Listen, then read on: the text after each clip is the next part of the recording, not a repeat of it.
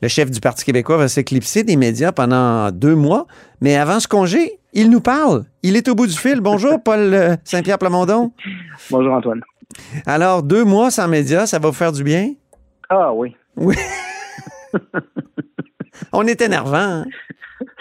Non, non, mais c'est le volume. C'est pas tant. Euh, pour moi, le, point de presse le matin, c'est l'exercice le plus important, le plus utile. Pourquoi? Parce que les journalistes qui ont pris le temps d'étudier l'actualité arrivent avec les questions qui leur semblent prioritaires. Mais quand tu es de l'autre côté, euh, c'est comme une pratique avant un match de hockey. Il y a une trentaine de joueurs, ils ont chacune une rondelle, puis les rondelles vont dans toutes les directions. Donc Mais oui, parce que vous êtes gardien de but, Paul Saint-Pierre Plamondon. Oui, rappelons-le. hockey. cette métaphore euh, est vraiment sentie. Donc, euh, quand ça, quand on obtient une pause, ça permet de prendre du recul, ça permet de récupérer, puis dans mon cas, mais ça permet de passer du temps en famille avec le troisième dans la famille qui, qui devrait arriver dans les prochains jours. Et là, je vais vous poser la question que j'ai posée à d'autres parlementaires qui ont eu des enfants récemment, notamment Marois Risky et Gabriel Nadeau-Dubois. Euh, est-ce qu'il y a de, comment dire, de l'éco-anxiété dans vos troupes qui pousserait certains jeunes à justement refuser d'avoir des enfants soit par euh, conviction écologiste euh, en disant c'est irresponsable, soit parce qu'ils ont peur en l'avenir, euh, mettre un enfant au monde dans ce, qu'on nous annonce constamment comme une sorte d'apocalypse environnementale. Il y a quelques cas qui me viennent en tête, oui, mais c'est loin d'être généralisé. Mais oui, ça existe. je dirais surtout le, le pessimisme pessimisme que je ne partage pas, dans le sens où, euh, si on regarde d'autres époques pas si lointaines, il y avait des ogives nucléaires pointées sur la plupart des villes américaines à partir de Cuba. Euh, durant la Deuxième Guerre mondiale, on a envoyé euh, dans des camps de concentration, puis sous le régime soviétique, dans des goulags, des centaines de milliers de personnes pour hmm. être torturées, tuées. il y a eu des guerres. il y a, il y a hmm il y a un pessimisme qu'on choisit de porter. Hein? L'optimisme et le pessimisme, c'est pas que les circonstances, c'est une posture dont, le choix est entre nos mains. Euh, et en termes relatifs, euh, il y a quand même des choses qui euh, vont mieux que jadis. Le taux de pauvreté dans les pays en voie de développement s'améliore. c'est très décevant la question environnementale, j'en conviens. C'est source d'une anxiété légitime. Mais en vouloir à l'humanité au point de ne pas euh, vivre sa vie puis euh, se permettre d'avoir d'enfants, euh, je pense que c'est pas mettre les énergies ou les pensées au bon endroit. Il faut être en mode solution. puis je nommais des situations. C'est parce que c'est pas comme si l'humanité vient tout juste de commencer à connaître des problèmes. Oui. Il faut, s'intéresser aux Romains au Moyen Âge. Ben oui, mais c'est des problèmes d'une magnitude incroyable qui, tu sais, c'est millénariste, c'est de la fin du monde là, souvent qu'on a l'impression qu'on nous annonce. D'où d'où la réaction. Est-ce que ça vous a effleuré l'esprit lorsque vous avez euh, décidé d'avoir un troisième? Non, pas du tout. Euh, pour moi, un enfant, c'est euh, c'est donner la vie, donner de l'amour, euh, c'est investir dans l'espoir. Quand j'investis tout ce que j'ai euh, dans mes enfants, pour moi, j'investis dans l'espoir, dans l'avenir, pour que ce que j'aurais pas moi-même réussi à solutionner, mm-hmm. mais peut-être eux réussissent là où j'aurais échoué. Mais je crois que l'humanité est capable de progrès. Euh, je crois également qu'elle sera jamais parfaite, qu'elle est plus qu'imparfaite, mais il y a des choses qui se sont améliorées à travers les siècles et on a des défis imminents devant nous. Euh, on a été euh, négligent sur la question de l'environnement. Ça coûtera des vies, plusieurs mm-hmm. vies. Euh, mais c'est pas une raison pour baisser les bras. Puis euh, la plus belle chose dans ma vie, moi, c'est mes enfants puis l'amour que j'ai pour eux. Et ce que je solutionnerai dans la société, ce sera pour eux. Ce que je ne réussirai pas à solutionner, ce sera probablement eux qui réussiront là où j'ai échoué. Le sondage de ce matin, euh, pour changer de sujet, il, vous a sûrement réjoui, ça c'est certain. Euh, oui, c'est. Euh, Parce que vous êtes là en deuxième place, vous consolidez votre deuxième place, comme tout le monde l'a souligné depuis ce matin. moi, j'ai l'impression, j'ai une question. Comment vous expliquez votre croissance dans la région de Québec? Je j'ai pas d'explication. C'est pas comme si la dernière année, là, si on reprend l'élection, puis ensuite les suites de l'élection, la séquence du serment roi, j'ai fait une tournée en Europe, j'ai eu un vote de confiance, on est intervenu sur plusieurs sujets santé, éducation, immigration, euh, langue française, euh, coût de la vie. Donc, on a fait ce qu'on avait à faire. On agit en fonction de ce qui semble prioritaire, en n'ayant pas de, de moyens. Euh, on a vraiment les plus petits moyens de l'Assemblée nationale. Donc, on n'a pas de spécialistes qui nous décortiquent les, liens entre les chiffres. Mm-hmm. Je pense qu'on fait notre travail avec le plus de pertinence et de solidité possible. Clairement, les gens apprécient ce travail-là dans la région de Québec. Mm-hmm. Maintenant, pourquoi spécifiquement plus Québec que d'autres régions? Euh,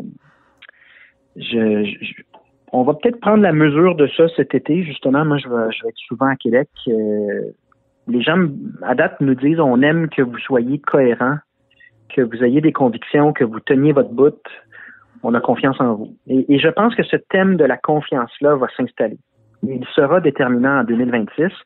Nous, on veut occuper, puis c'est ce qu'on fait, là, on occupe l'espace du parti qui a des convictions, a un projet, puis agit en conséquence.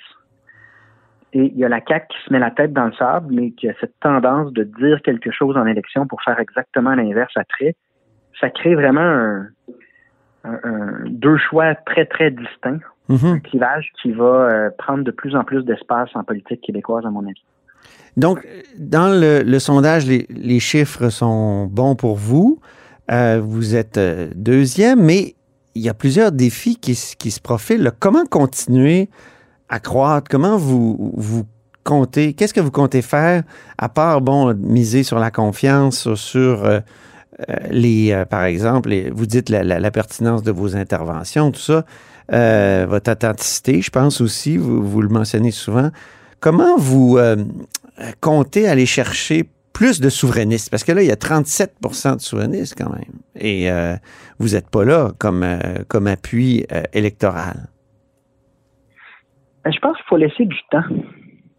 C'est déjà très encourageant. Ça dépasse nos attentes qu'on ait eu une progression en moins d'un an là, de 9 à 23. ce serait une erreur de mon point de vue de se laisser trop influencé par les sondages, de la même manière que j'ai tenu ce discours-là lorsqu'on était euh, très bas.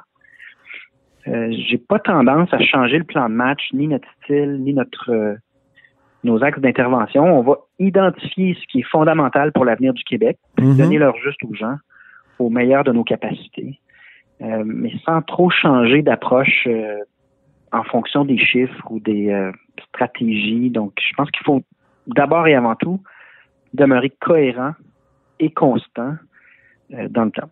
Et pourquoi il n'y a pas plus de souverainistes euh, qui vous appuient ou pourquoi il y a un 10% qui vous échappe? Comme je vous dis, on travaille avec un budget absolument minime à l'Assemblée nationale. C'était ça la volonté des autres partis. Euh, on n'a absolument pas de spécialistes là, pour répondre ou à, tout le moins émettre des hypothèses sur ces sujets-là. Donc, et ça a un avantage, c'est qu'on est mhm. plus habile, on est plus agile, plus spontané, parce que justement, on se pose pas toutes ces questions-là. On fait simplement euh, notre travail le mieux possible, euh, en étant très assumé dans tout ce qu'on fait. Mhm. Mais j'ai l'impression que le temps devant nous, parce qu'il y a quand même euh, un peu plus que trois ans avant les prochaines élections, favorise notre discours qui aura donc de l'espace du temps pour se déployer. Puis les jeunes, les jeunes semblent bouder le Parti québécois. Il y a une certaine époque, Bernard Landry même disait euh, le, Parti québécois, même la souveraineté est garantie parce que les, vieux fédéralistes meurent. Or, les jeunes là, boudent euh, la souveraineté et euh, le Parti québécois. Ça, c'est quand même un problème. Qu'est-ce que vous pouvez faire pour ça? Bon, on va à nouveau se donner du temps. L'avantage pour le Parti québécois au cours des prochaines années, c'est la stabilité. Donc, euh, on ne sera pas dans une euh, dans une période où est-ce qu'on est tourné sur euh, nos choses internes. On va être tourné vers des objectifs comme celui de parler de l'indépendance à des groupes qui n'en ont presque pas entendu parler. et donc, à nouveau, il faut laisser le temps au temps. Il y a une progression chez les jeunes, c'est-à-dire qu'on fait nettement un meilleur score en ce moment qu'il y a quelques mois. Euh, mais il y a énormément de travail devant nous. Donc, c'est d'être constant dans ces objectifs-là. Je suis assez confiant parce que les jeunes sont favorables en général à un projet de société, à la capacité de bâtir, d'écrire un nouveau chapitre là, devant une page blanche, euh, d'inscrire euh, des choses qu'on pourrait améliorer, puis des choses qui vont nous définir dans l'avenir, prendre sa place à l'international. Ce sont tous, ce sont des thèmes qui sont très bien reçus. Euh, et donc, c'est à nous de s'activer, puis de maintenant qu'on n'a plus de d'échéance électorale à court terme devant nous, euh, de prendre des initiatives, là, puis il y en aura quelques-unes que j'aurai l'occasion d'annoncer dans la prochaine année. Le budget de l'an 1, c'est pour quand? Le budget de l'an 1, c'est aussitôt que j'ai le feu vert des économistes indépendants qui sont en train de le réviser. OK. Euh, donc, ça pourrait être dans les prochains jours? Ben, il y a un certain nombre de, facteurs. Là. C'est sûr que la situation personnelle ne rend pas ça simple. Euh, on veut également une couverture euh, maximum. Puis on a besoin du feu vert euh, de vérificateurs qui sont à l'extérieur du projet puis qui viennent apporter leur saut de, vérification, leur, certification. Donc, tout ça, je ne le contrôle pas. Aussitôt que je suis en mesure de fixer une date, on le fait. Euh, dans la perspective aussi de, trouver un espace où on sera entendu puis que l'exercice aura valu la peine parce que les, gens s'y intéresseront. Je l'ai dit plusieurs fois depuis le début de l'entrevue, vous êtes deuxième. Le dilemme éternel du Parti québécois lorsqu'il aspire au pouvoir, c'est de c'est le référendum. Qu'est-ce qu'on fait avec ça? Vous, vous promettez un référendum dans le premier mandat. Est-ce que vous excluez de, de, comment dire, euh, le reporter, le référendum? Je pense que notre travail, c'est d'être constant, comme je le disais tantôt. Donc, vous l'excluez? Le, fondement du Parti québécois, c'est de faire atterrir, de faire advenir l'indépendance du Québec. Et à ce jour, on a réussi à progresser en l'assumant complètement, en le mettant de l'avant, notre fondement bon.